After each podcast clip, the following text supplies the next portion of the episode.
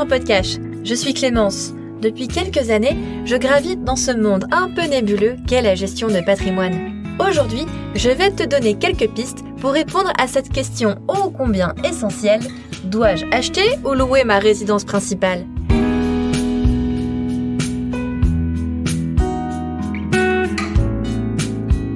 Verser un loyer tous les mois revient-il réellement à perdre un pognon de dingue? Eh bien, pas forcément. Surtout si l'on prend en compte la hausse actuelle des taux d'emprunt. Bien sûr, acheter sa résidence principale offre un sentiment de sécurité et de liberté. Tu es libre d'occuper les lieux comme bon te semble et d'y faire les travaux que tu veux. Cela te permet également de te constituer un patrimoine pour la retraite. Attention néanmoins, Acheter sa résidence principale implique une foule de contraintes financières. Premièrement, à moins d'être Crésus, tu n'échappes pas au crédit immobilier. Dans une ville dont les prix immobiliers flambent, comme Paris, ce crédit s'étale souvent sur 20 ans minimum et comprend des mensualités généralement deux fois plus élevées qu'un loyer lambda. Ajoutons à cela les frais annexes, tels que la taxe foncière, les charges de copropriété, les intérêts d'emprunt, etc. Côté rentabilité, cet investissement t'engage sur le long terme.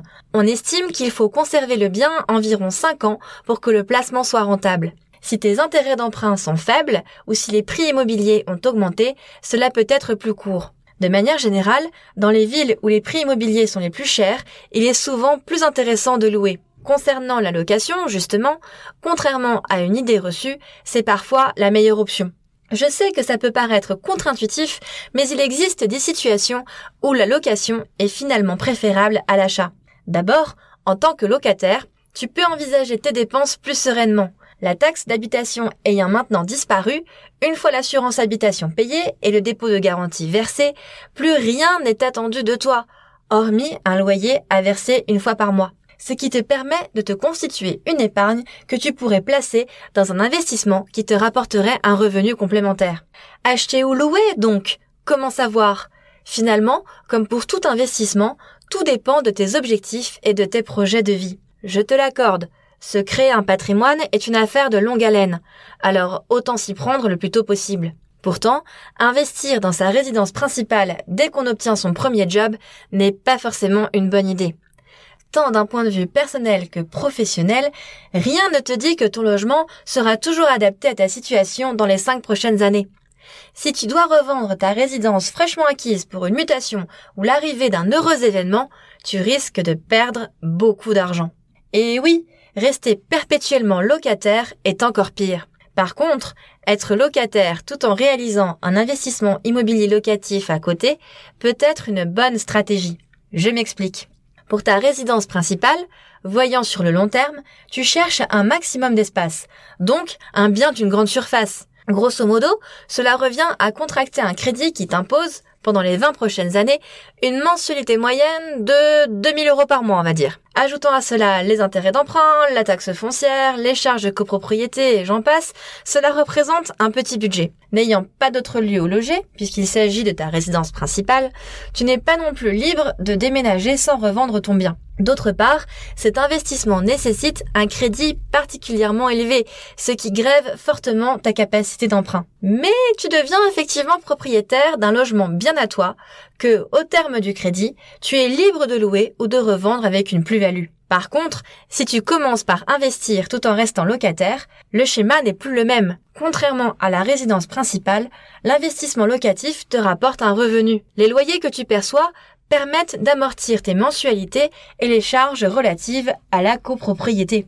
Bien sûr, en restant locataire, tu payes toujours toi-même un loyer pour te loger. Mais en t'apportant un revenu régulier, ton investissement locatif sera beaucoup moins contraignant financièrement que l'achat d'une résidence principale. Le crédit contracté sera également plus souple puisque tes exigences ne seront pas les mêmes pour cet investissement que pour acheter ta propre résidence. Grâce à quoi, en additionnant ton propre loyer plus tes mensualités, tu peux te retrouver avec des frais équivalents à un gros loyer parisien. Et une fois ton emprunt remboursé, tu peux amortir ton loyer par les revenus perçus via ton investissement. Après, tout dépend de la surface et de l'emplacement de ton investissement. Bref, non seulement tu gardes ta flexibilité, mais tu te crées aussi un patrimoine immobilier qui t'apporte un revenu régulier, la possibilité de revendre avec une plus-value et l'assurance d'un toit pour tes vieux jours. Tu gardes également une capacité d'épargne et d'endettement qui te permet d'investir dans d'autres placements. Cerise sur le gâteau, grâce à des dispositifs comme le Pinel ou le LMNP, ce genre d'investissement te fait bénéficier d'avantages fiscaux assez conséquents. Tes revenus augmentent donc au fil des investissements. Au bout d'un certain temps, tu peux alors acheter ta résidence principale sans que cela ne soit trop contraignant sur le plan financier. Tu es alors propriétaire non pas d'un, mais de plusieurs biens et donc à la tête d'un vrai patrimoine immobilier qui t'assure un toit, mais te rapporte au passage un revenu régulier. Bref, le Graal. C'est tout pour aujourd'hui. On se retrouve très bientôt dans Podcast. En attendant, n'hésite pas à nous suivre sur nos réseaux sociaux. À très vite!